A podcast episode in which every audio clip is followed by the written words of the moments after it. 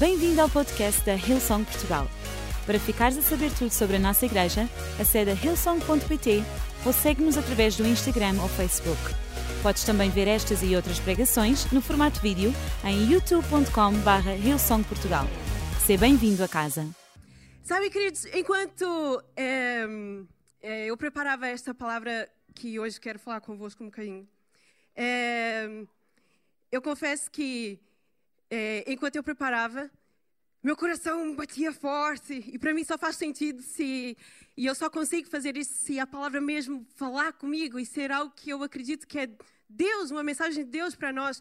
E eu confesso que eu, o meu coração batia forte, eu sorria enquanto uh, preparava isso, mas eu também chorei, chorei de tristeza, chorei de alegria, e eu fiquei rendida a esta palavra e me senti, confesso que até pequena diante desse tema, porque a grandeza, a magnitude, um, a nobreza do amor de Deus nos constrange faz nos sentir pequenos. E, e, pronto, mas eu acredito que há de ser algo que vai queimar também no vosso coração.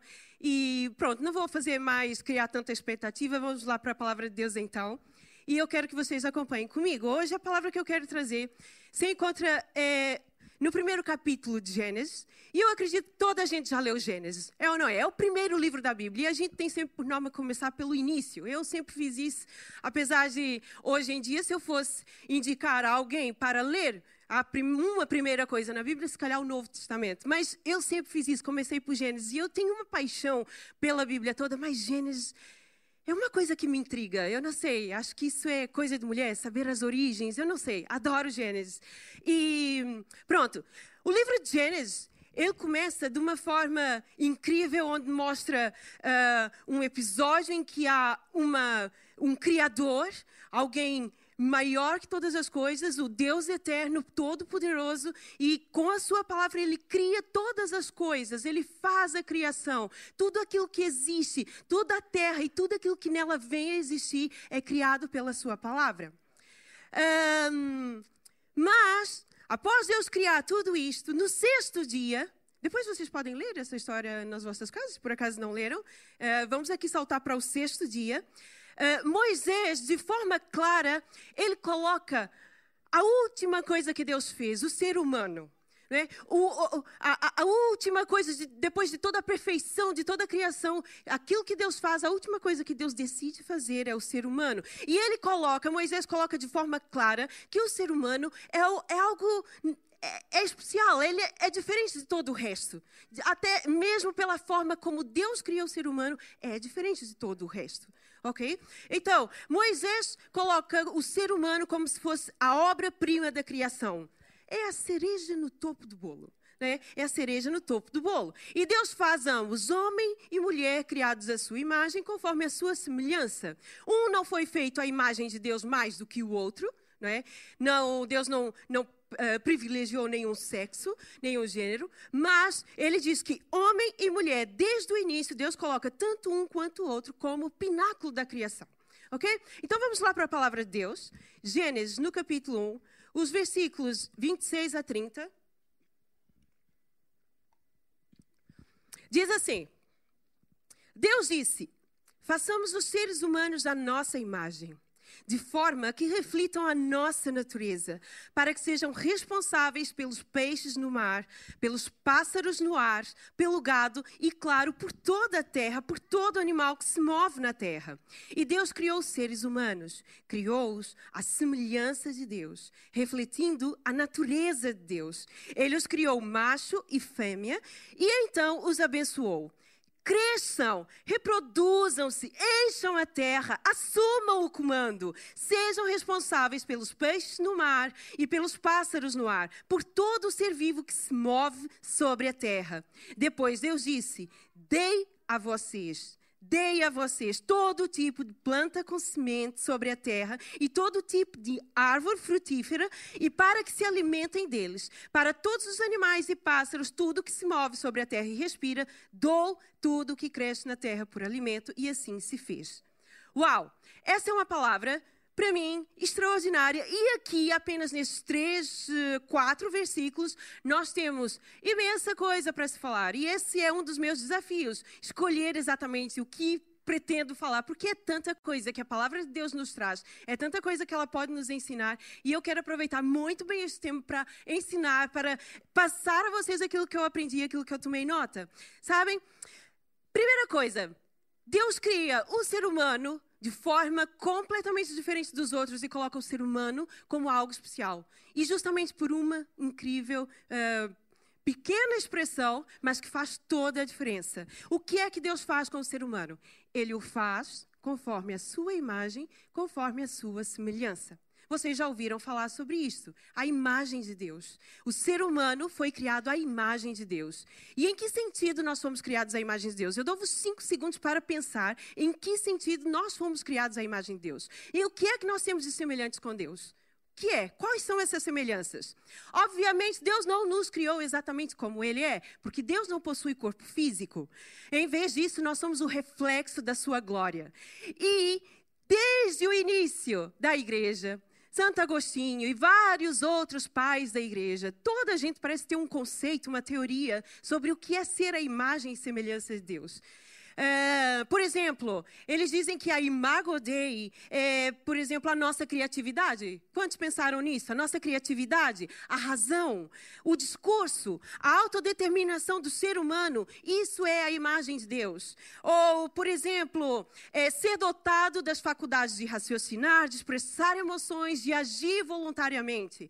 Ou ainda, particularmente, indica a capacidade que o homem tem de ligar-se com Deus, de manter um relacionamento com Deus, o seu espírito ligado ao espírito de Deus. Enfim, toda a gente disse um pouco de tudo, e eu acredito que essas coisas são fantásticas e, e, maravilhosas e realmente fazem todo sentido. Mas, como eu não sou nem a mãe da igreja e não conheço tudo isso, eu quero falar apenas com vocês sobre aquilo que a Bíblia diz, que é o recurso que eu tenho. O que a Bíblia diz a respeito da imagem de Deus. E Uh, o que é que a Bíblia diz a respeito disso? Primeira coisa que eu queria que vocês tivessem atenção é: nesse primeiro capítulo de Gênesis, há expressões que Moisés, o autor, ele, ele repete algumas vezes. E, ou então ele dá uma ênfase, ele chama a atenção para certas expressões. É, expressões como, por exemplo, é, disse Deus, disse Deus. Há pouco tempo, quando o pastor Chris Mendes esteve cá, ele falou, ele pregou sobre essa expressão diz Deus. Ou, por exemplo, expressões como é, ouve tarde e manhã, isso repete-se. Ou, por exemplo, Deus viu que aquilo era bom. A mais que uma vez, não é? Isso repete-se. E Hoje eu quero falar convosco sobre imagem e semelhança. Imagem e semelhança. O que isso quer dizer? Essas expressões que o autor dá ênfase ou que são repetidas, o que ele está a fazer é, ou prestem atenção nisto, porque essa expressão ela vai ser replicada várias vezes na palavra de Deus e há um objetivo para isso. E vai haver uma altura que ela vai se revelar progressivamente e, e se revelar finalmente. E muitas vezes aponta para a pessoa de Jesus, ok? Vamos prestar atenção apenas nisso.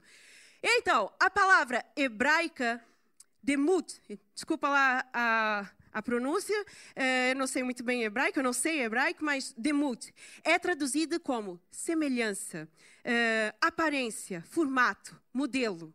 Ou seja, Deus estava dizer assim: façamos o homem conforme a nossa semelhança, conforme nossa, o nosso formato, o nosso modelo.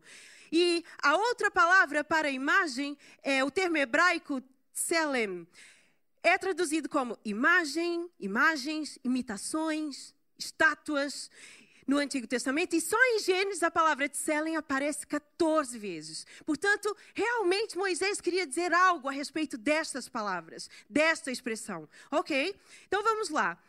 Hoje nós vamos ver alguns dos significados e apenas daquilo que nós encontramos aqui na Bíblia. O primeiro significado que eu quero falar convosco é o significado, é, ser feito à imagem e semelhança de Deus tem a ver com reinar e governar. Reinar, governar. Olha para essa pessoa que está do teu lado, olhe bem para ela e veja se ela tem essa possibilidade de ser um rei, um governo. Veja se ela. Olhe para ela, acha mesmo que ela. Sei lá, não sei. Esse primeiro significado de reinado, essa palavra tselen, ela era o reinado era atribuído aos reis, é a expressão usada para se referir aos reis. Em todo o tempo da Bíblia, os tempos bíblicos, provavelmente as pessoas eram governadas por reis. A maioria do tempo em que a Bíblia foi escrita, ela provavelmente seria reinada por um rei, é, é seria governada por um rei. E essa expressão era usada para designar os reis dado para os reis, pois eles eram considerados os representantes de Deus na terra.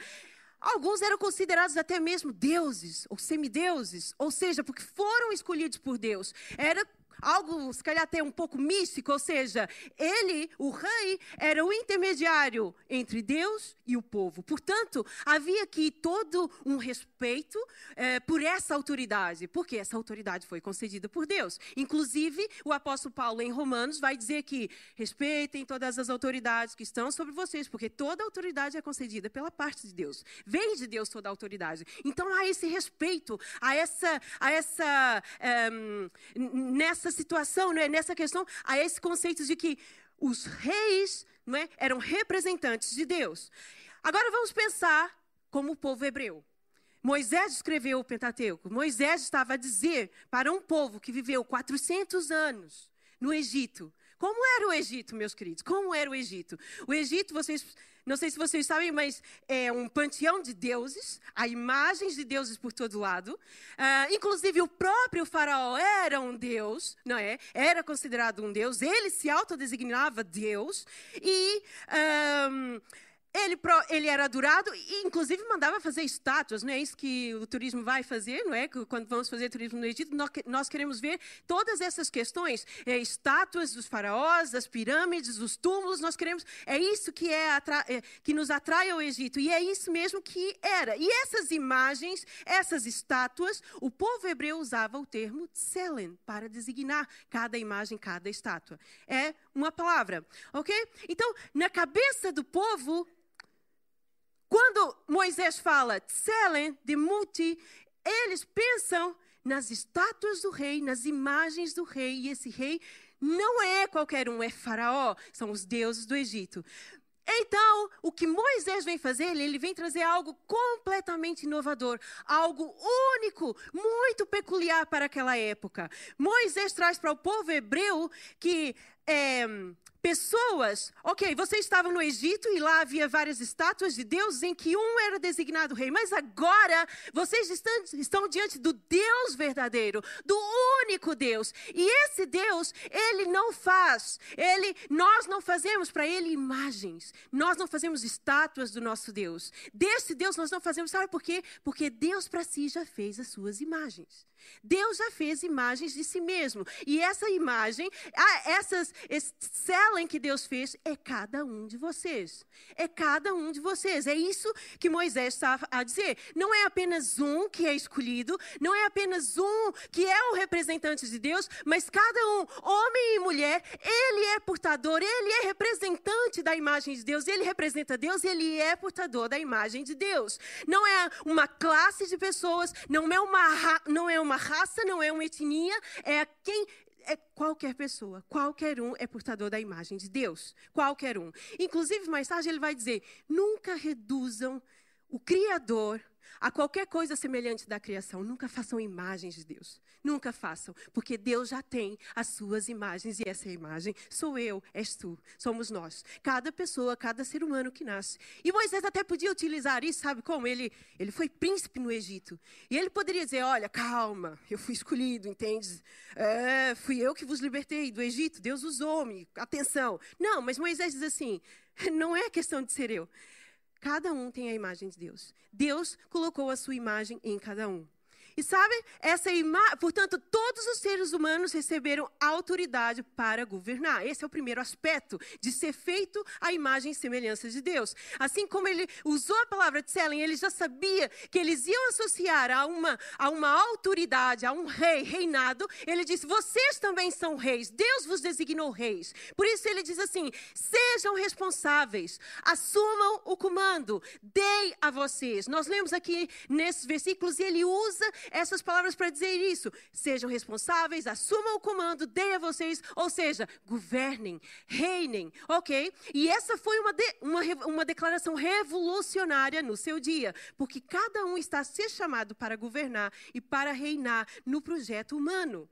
E Adão e Eva começaram esse domínio. O que, que eles fizeram? Eles governaram. Governaram o quê? O jardim. O que, que eles faziam? Jardinagem. não? Eles faziam jardinagem. Eles iam dominar sobre quem? Bem, eles criaram pessoas, não é? Para governar. E nós podemos aprender algo é, com Adão e Eva.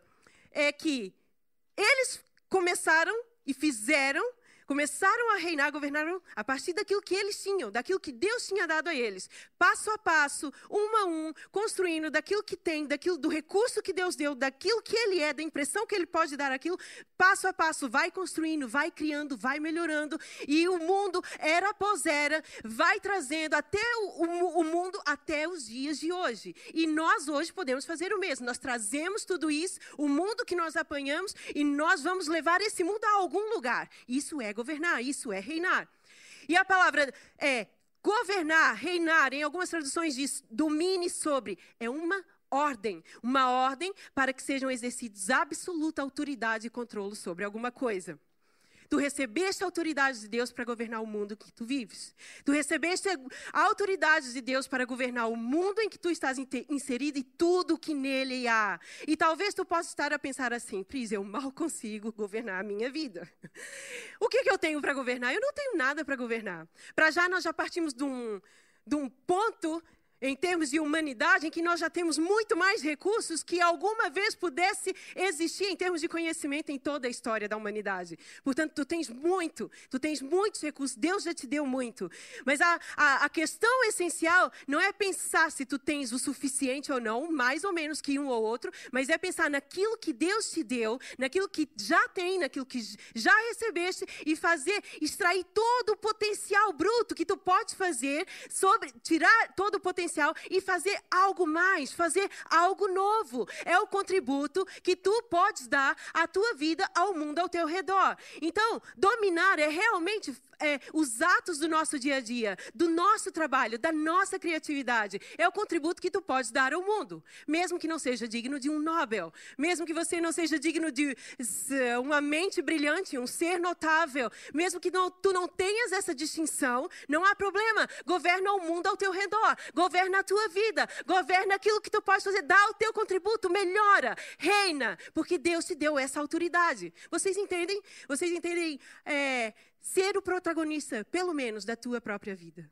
Seja o protagonista da tua própria vida. Isso é a medida de autoridade que Deus deu para cada ser humano. Deus deu para ti. Ok? E sabe, há um aspecto importante também, dentro desse significado de reinado, é que Agora, depois de saber isso, pode dizer assim: Oh, calma lá. Eu sou filho do rei, eu fui chamado para reinar. Eu governo. Atenção, olha, todos aqui em casa, atenção. Hello, eu chegou aqui o teu rei, a tua rainha, portanto, calma lá. Mas não é bem assim.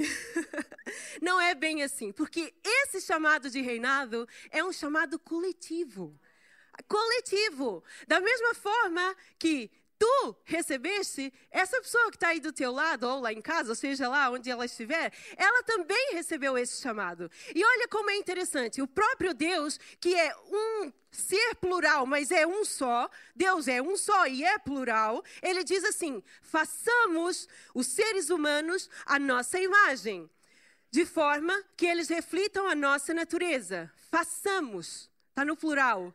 Os seres humanos, no plural, eu estou ensinando português.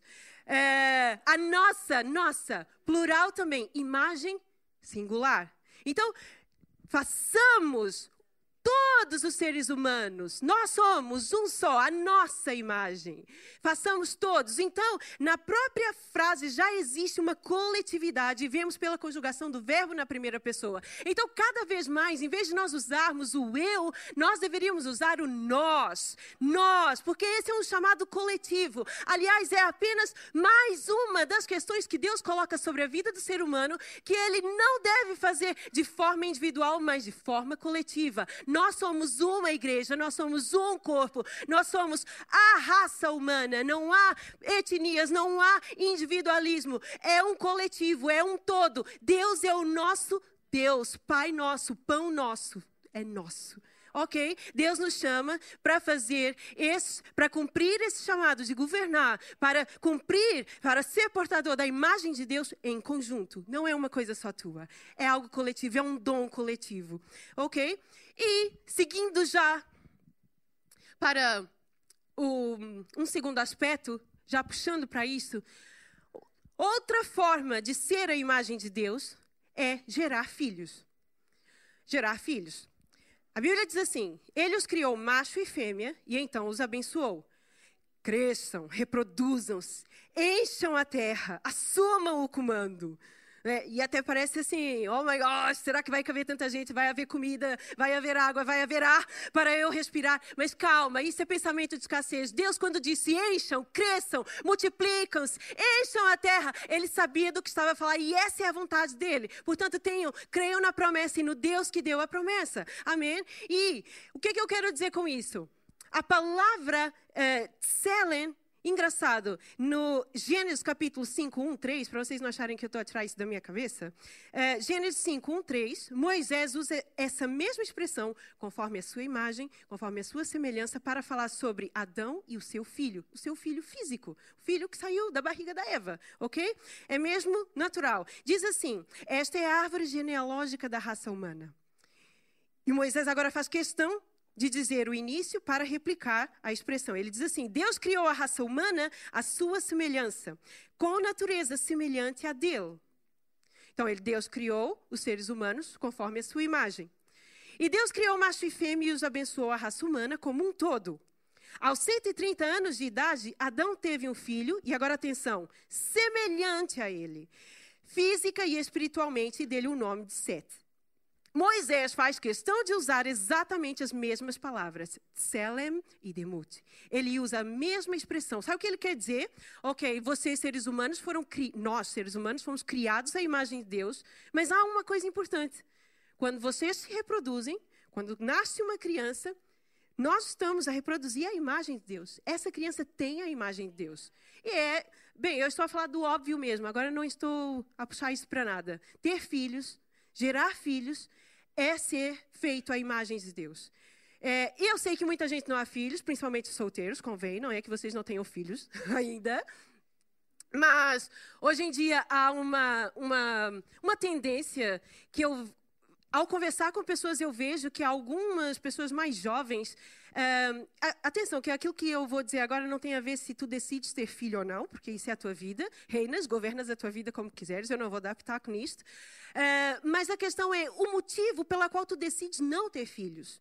E há pessoal que não pode ter filhos mesmo. E há motivos que são pertinentes. Mas eu ouço ultimamente muita, muita malta assim a dizer que ter filhos dá trabalho.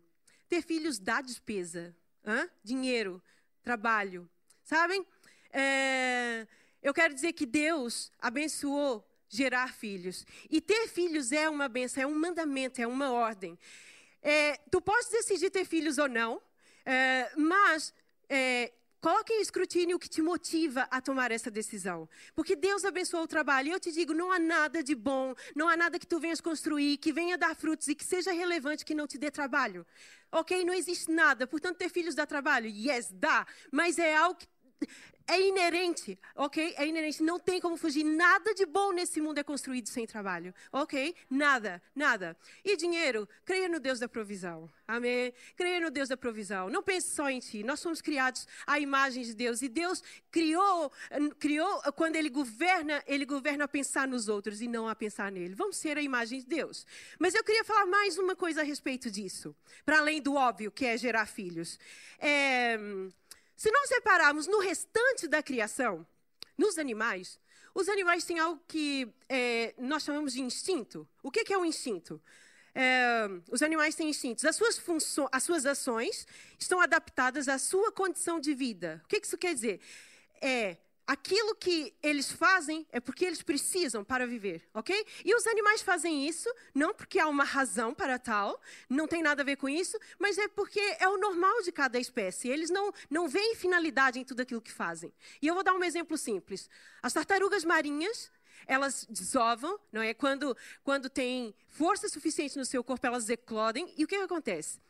Elas escavam a areia e vão direitinhas para o mar sozinhas, direitinhas para o mar. Não há ninguém que diga assim: olha, tens que ir para o mar, ok? Porque lá é o teu lugar.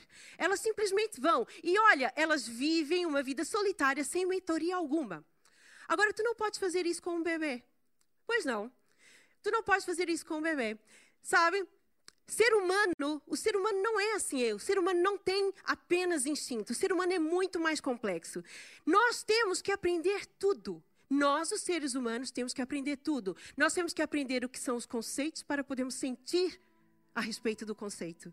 Né? Nós precisamos aprender o pensamento crítico, aprender o que é liberdade, o que é amor. Nós precisamos aprender o que é respeito, o que é compaixão, o que é empatia. Nós precisamos aprender. Pensar que o ser humano é, nasce e nele, inerente, inerente a ele, e já está o conceito do que é certo, do que é errado, do que é justiça e do que é injustiça, isso é um disparate. Isso é um disparate. O ser humano não é assim. Nós temos que aprender tudo. Pensa, quando tu vês um bebê, aliás, eu vou dizer pelos meus filhos, quando eram bebês assim, eles batiam um no outro. E eu nunca disse, olha, bate na tua irmã quando ela te fizer isso. Ok, quando quiseres a bolacha dela, dá-lhe, puxa-lhe ali o cabelo e toma para ti, não é? Mentir. Tu não ensinas o teu filho a mentir, ele mente. Vocês entendem o que eu quero dizer? O ser humano precisa ser ensinado ensinado. Nós precisamos aprender, inclusive, a imagem de Deus. Ah, aquilo que eu quero dizer é que uma, é, uma geração ensina a outra, um ensina ao outro a imagem de Deus. A imagem de Deus é algo que pode ser aprendido, é ensinado de um para o outro. Eu aprendi com os meus pais muitos conceitos, eu aprendi com, com os meus professores, eu aprendi com pessoas à minha volta. Dia após dia eu, eu, dia após dia eu aprendo. Quando eu leio um livro escrito por outra pessoa, eu aprendo. Quando eu vejo, é, quando eu escuto a palavra que outra pessoa diz, eu aprendo. Quando eu vejo o outro agir, eu estou a aprender com o outro. A imagem de Deus é aprendida. Amém? É aprendida. Domingo após domingo, eu aprendo com cada pessoa que sobe e vem até essa plataforma para ir ensinar a verdade da palavra de Deus, eu estou a aprender a imagem de Deus através do outro.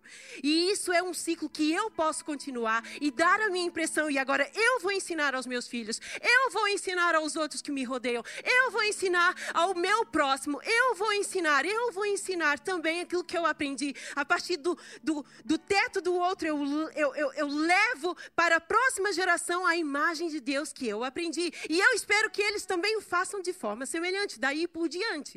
Não é? A imagem de Deus é algo que nós precisamos aprender e é ensinada de um para o outro. Mais uma vez, esse chamado é feito para ser em conjunto, é coletivo. E às vezes eu penso como tudo isso soa muito bem. Boa, Pris. E ah, Deus nos chamou para governar. Nós todos juntos. Maravilhoso, nós vamos construir, nós vamos levar o mundo. Olha quanta coisa muito fixe o homem já fez. Há coisas incríveis que o homem faz com o seu próprio corpo. Quando o homem desafia as leis da física e coloca um avião para nos céus, uh, o peso que um avião tem, eu fico a imaginar tanta coisa que é bacana, quanta coisa a medicina é, avança. Pá, há coisas maravilhosas que o ser humano faz, é ou não é? Certo ou não é? E nós vemos a bondade, nós vemos tanta coisa boa. Mas também é verdade que, ao mesmo tempo, e por melhor que seja a intenção de cada um, nós também causamos muito sofrimento e injustiça no mundo. Nós também, como seres humanos, se calhar importamos mais conosco do que com o próximo. E apesar de nós sermos portadores da imagem de Deus, nós preferimos, se calhar, usar esse dom, essa autoridade, essa semelhança, essa imagem que Deus nos deu para o nosso próprio benefício, em vez de usar para aquilo que Deus queria que nós usássemos. Né? E às vezes fico a pensar, bem, se calhar. Se calhar Deus errou, não? Se calhar Deus errou. Será que Deus deveria mesmo dar ao ser humano? Olha para o mundo à nossa volta. Olha para, olha as coisas que acontecem. Hoje em dia, sei lá, toda a questão de ética sobre a vida humana é, é baseada na imagem Dei. Será que ninguém leu sobre isso? Por que, que ninguém consegue enxergar no próximo a imagem de Deus? Por que, que ainda há guerras no nosso mundo? E tu podes ter milhares e milhões de outras perguntas. E nós podemos pensar: será que Deus errou sobre isso? É? Será que nós deveríamos mesmo ter esse governo, essa autoridade? Será que nós deveríamos reinar como Deus nos deu? Deus errou nisso, só pode. Mas sabem, a Bíblia diz que é, o nosso Deus sabe todas as coisas e Ele tem solução para tudo. Não acaba aqui. Ele tem solução para tudo. Inclusive, ele, a Bíblia continua né? Nós continuamos na Bíblia e ele revela a forma final da imagem de, uh, de Deus. E é, e, e é aí que tudo fica resolvido. É quando Deus se curva à humanidade através de Jesus. Jesus, ele curva sua divindade para restaurar a nossa humanidade. É isso que Jesus faz. E ele nos mostra, nos mostra como deveria ser governar como um ser humano. Ok? Nós fizemos errado, Deus sabe disso. Mas Deus deixou, deixou a solução, ele deu o exemplo. E ele envia Jesus. Portanto, ser feito à semelhança de Deus, é, é, a imagem de Deus é ser semelhante a Jesus. Esse é o meu terceiro ponto. Colossenses 1,15 diz assim: Quando olhamos para o Filho, vemos o Deus invisível olhamos para o Filho e vemos o propósito original de Deus em toda a criação. Jesus, Jesus é a revelação final da imagem de Deus. E ele próprio afirma várias vezes na Bíblia. No Evangelho de João, nos Evangelhos ele diz: "Olha, quem vê a mim vê ao Pai". Olhem, olhem para mim. Ei, Deus enviou-me. Eu sou o pão vivo que desceu. Eu tenho a revelação. Eu sei quem Deus é. Que, se tu olhas para mim, se tu me ouves, estás a ouvir ao Pai, estás a ver o Pai. Então Jesus é a, a imagem final, é a revelação final da imagem de Deus. E bem, como é que Jesus governou? Como é que Jesus governou? Como é? Qual é o exemplo que ele nos deu? Jesus governou a servir e a buscar o melhor para os outros. Ele colocou-se debaixo deles e a amar não apenas os seus amigos, mas ele amava também os seus inimigos. E isso não é uma forma típica de governar, porque nós, com a nossa natureza caída, quando nós pensamos em governar, o nosso domínio é um domínio de subjugar, é um domínio de explorar. Mas Jesus mostra o contrário. Quem quiser ser grande no reino do céu, seja pequeno e sirva. Esse é o domínio de Jesus. É, esse é o domínio do reino dos céus, um reino que é de ponta cabeça. É um reino que contraria a nossa forma de pensar. E Deus, Jesus fez isso. Ele, é, ele, ele ensinou como cada um deveria agir e ele confrontou, ele enfrentou todas as consequências de todo o mal, de toda morte que resultaram da forma bagunçada que o ser humano reinou. Ele enfrentou tudo isso, desde o início de quando governamos, ele enfrentou essas consequências, ele as tomou para si e ele permite que o matem. E quando Jesus ressuscita, ele abre um novo futuro, um futuro totalmente novo para nós, porque ele é a nova forma de ser um humano, ele é a nova forma do ser humano. E nós passamos a ser a imagem restaurada da redimida de Deus. Nós passamos a ser a imagem redimida de Deus através de Jesus. E para isso tu precisas crer. Crer. Há uma diferença, não, eu estou aqui agora para passar informação para vocês, informação, informação. E há uma diferença entre aprender, de saber e crer. E se tu mantiveres o teu coração aberto e o teu espírito ensinável, não duvides disso. Deus, durante toda a sua vida, até o fim da tua vida, Ele está, Ele tem algo para te ensinar. E eu falo isso de experiência própria. Há diferença entre saber e crer. Há um tempo que, o, que eu tenho, por exemplo, o meu pai, ele já está internado há alguns anos mesmo, dois anos e meio que ele está internado. Ele vive no hospital, ele está sob cuidados continuados. E, e às vezes nós sabemos todas essas coisas. E é tão difícil para a gente crer. Sabe, desde que meu pai está assim, eu, eu, quero dizer que na nossa família houve sempre saúde, houve sempre. Eu não sei nada sobre doenças, eu vou aprendendo quando é necessário. Então, se não é necessário, eu não aprendo, né? Então, quando isso aconteceu na nossa família dessa vez, eu não sabia nada e pensei na bondade de Deus, que até esta altura nós somos sempre muito saudáveis, né? E é engraçado que quando isso aconteceu, a nossa mente ela busca por parâmetros, por padrões. Então, é, tu tens alguém doente na tua família, parece que tudo à tua volta fala sobre doença, fala sobre, sobre morte, fala sobre isso. Então, eu comecei a reparar que pessoas próximas de mim, amigos meus, uh, também estavam doentes. E coisas que não são naturais, mães com filhos pequenos, com doenças tão graves. E de repente eu olho e quem serve comigo também tem doenças e, e a minha mente buscava só por isso, sabe? E, e sabe, quando nós nos convertemos, a minha família converteu, foi através da cura do meu irmão. O meu irmão sofria de bronquite alérgica e Deus o curou. A minha mãe buscou solução em todos os lugares e alguém lhe trouxe o conhecimento de que Deus poderia fazer, o único Deus poderia fazer alguma coisa. Nós aprendemos e nós cremos e por isso nós nos convertemos. Deus deu-nos o sinal para nós acreditarmos e nós cremos. E às vezes eu ficava a pensar assim: bem, Deus, tu vais fazer outra vez? nós viemos até ti porque tu curaste. Tu curaste alguém na minha família. Cura o meu pai agora como tu curaste o meu irmão. E nós, e sabe, eu sabia disso. Eu sei que Deus pode fazer.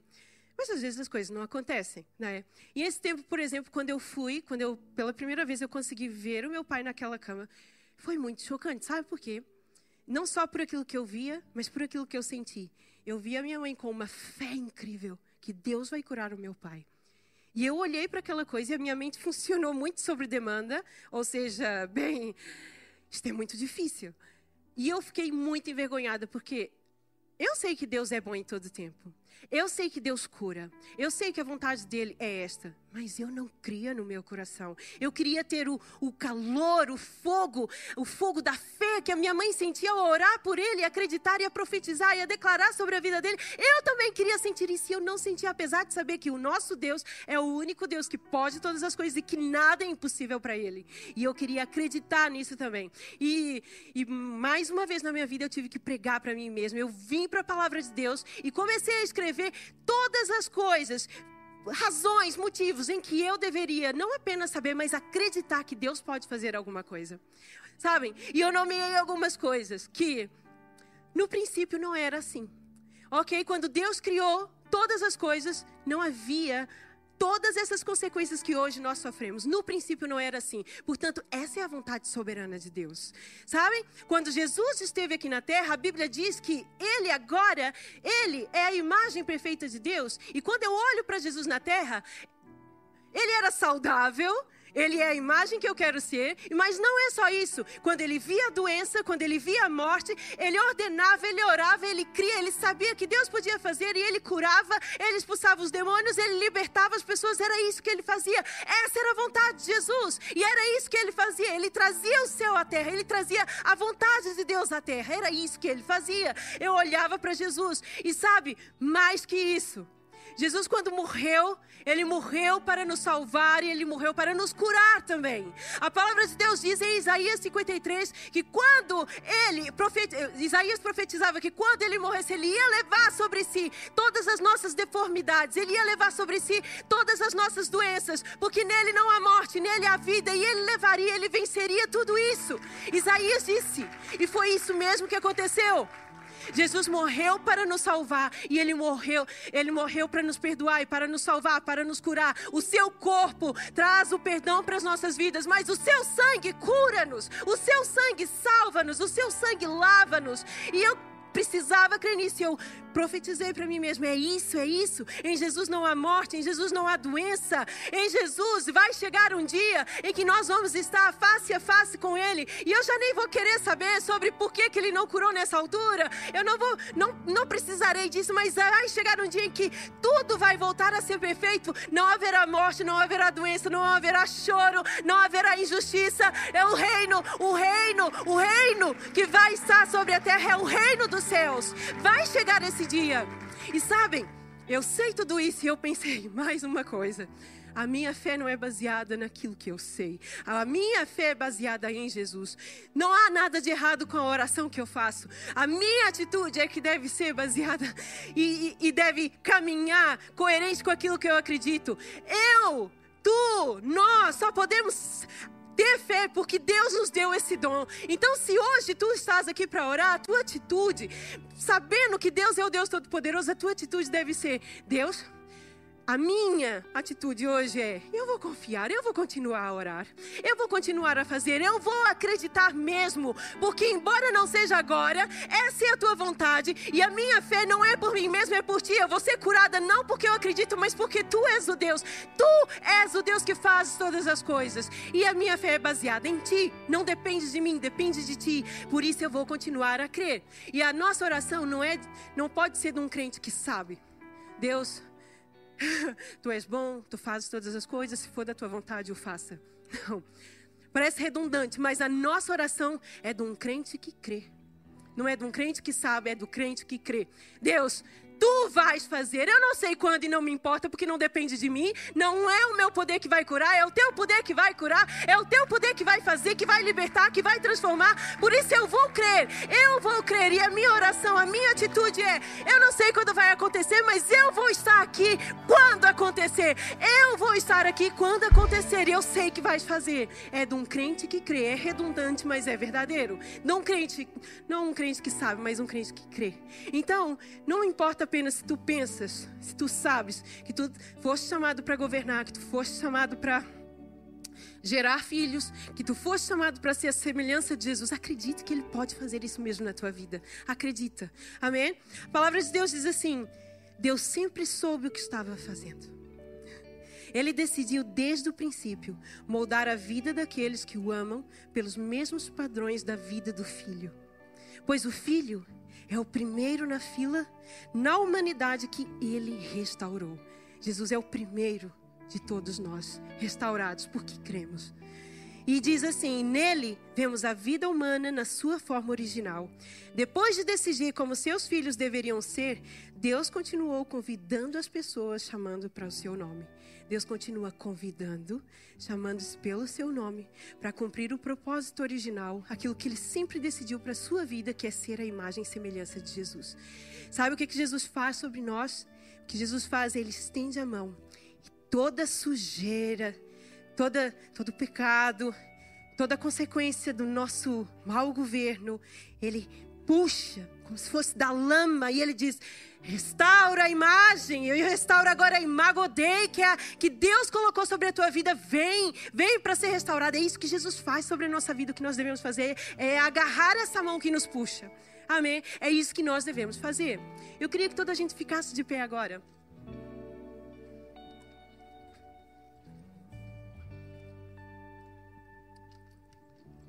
Certa vez perguntaram para Jesus se era correto pagar impostos. Perguntaram assim: Jesus, é correto pagar impostos a César? Se calhar vocês ainda fazem essa pergunta, não é? e ele, ao pegar uma moeda, Jesus muito inteligente, pegou uma moeda é, e, e, perguntou assim para quem, quem o indagava: é, Qual é a imagem e qual é o nome que estava na moeda? E eles responderam: Olha, é a imagem de César. Então Jesus diz assim. Se nessa moeda está o nome de César e a imagem de César, dê a César porque é devido a ele, não é? Dê a César. Dá a César aquilo que tem a imagem de César. Mas Deus, mas Jesus disse mais uma coisa. E isso é que nos importa agora. Dá a Deus o que é de Deus, o que tem a imagem de Deus. Devolve para Deus aquilo que é de Deus. Jesus usa essa mesma expressão devolve para Deus aquilo que tem a imagem de Deus. A quem é que Jesus se referia? Quem é que tem a imagem de Deus? Sabe, queridos, nós somos criados à imagem e semelhança de Deus. Quando nós nascemos, a inscrição dele está em nós. E o, alto, o nosso alto valor, sabe, o valor de um ser humano não é naquilo que ele tem, naquilo que ele pode fazer, nos seus atributos físicos, mas está na, no fato de nós sermos criados à imagem do Deus que, nos, que decidiu nos dar esse valor. E sabem, da mesma forma que a moeda deveria ser entregue ao imperador, a nossa vida pertence a Deus e ela deve ser devolvida a Ele. Ok? Diariamente, todos os dias, nós nos entregamos a tantas coisas. Nós, olha, nós nos entregamos, sei lá, às nossas ambições, aos nossos desejos. Nós nos entregamos ao ativismo, à apatia, aos nossos medos, às nossas inseguranças, aos nossos ídolos, inclusive a nós mesmos, ao nosso ego. Nós nos entregamos a todo tipo de coisa todo tipo de coisa, menos aquele ao qual nós nos deveríamos ter dado desde sempre. Menos a Ele. Chegou o momento, queridos, de nós sabermos qual é o nosso lugar. E não só isso, é o momento de nós voltarmos para Ele. O nosso lugar é junto de Jesus. O nosso lugar é junto de Deus. O Deus que nos criou a sua imagem e semelhança. O Deus que nos criou para a sua glória, o Deus que nos criou para o seu benefício, para o seu propósito, para o seu prazer, para o seu louvor. Esse, isso é o que deve, é o que nós devemos fazer. E eu quero que toda a gente de olhos fechados agora. Eu quero perguntar, se tu hoje tem esse desejo de devolver a tua vida a Deus, a vida que Ele te deu, a vida que Ele criou, como Ele é, com a sua natureza, refletindo a sua glória, refletindo quem Ele é. Tu és portador da imagem de Deus. E eu te pergunto se nesse momento tu queres devolver a tua vida a Deus. Se tu quiseres, eu vou pedir que tu levantes bem alto a tua mão aí no teu lugar. Se tu queres dizer assim, Deus, eu estou cansado de de governar a minha vida. Eu, eu preciso aprender como fazer isso. Eu quero ter uma vida melhor. Eu quero viver para ti. Eu quero trazer, quero fazer algo de bom para mim mesmo e para os outros ao meu redor. Se tu queres hoje receber a Jesus e deixar que ele restaure a imagodei que há em ti, eu quero que tu levante bem alta a tua mão. Eu quero orar por ti agora. Levanta bem alta a tua mão se tu hoje queres entregar a tua vida a Jesus, aquele que te criou a imagem e semelhança. Amém. Eu estou ver aqui. Amém. Amém. Repita comigo essa oração. Querido Deus, obrigada pelo teu amor. Obrigado pela tua grandeza. Por me fazeres a tua imagem e semelhança. Mesmo sabendo que eu não faria a melhor coisa com isto. Eu entrego a minha vida a ti, Jesus. Eu entrego o governo da minha vida a ti. Eu quero governar, eu quero ser um ser humano como tu foste. Obrigada por restaurar a minha imagem. Obrigada por restaurar o meu valor. Obrigada porque tu me amaste ao morrer por mim na cruz. E eu entrego a ti a minha vida e te aceito como meu Senhor e como meu Salvador. Em nome de Jesus. Amém. Amém.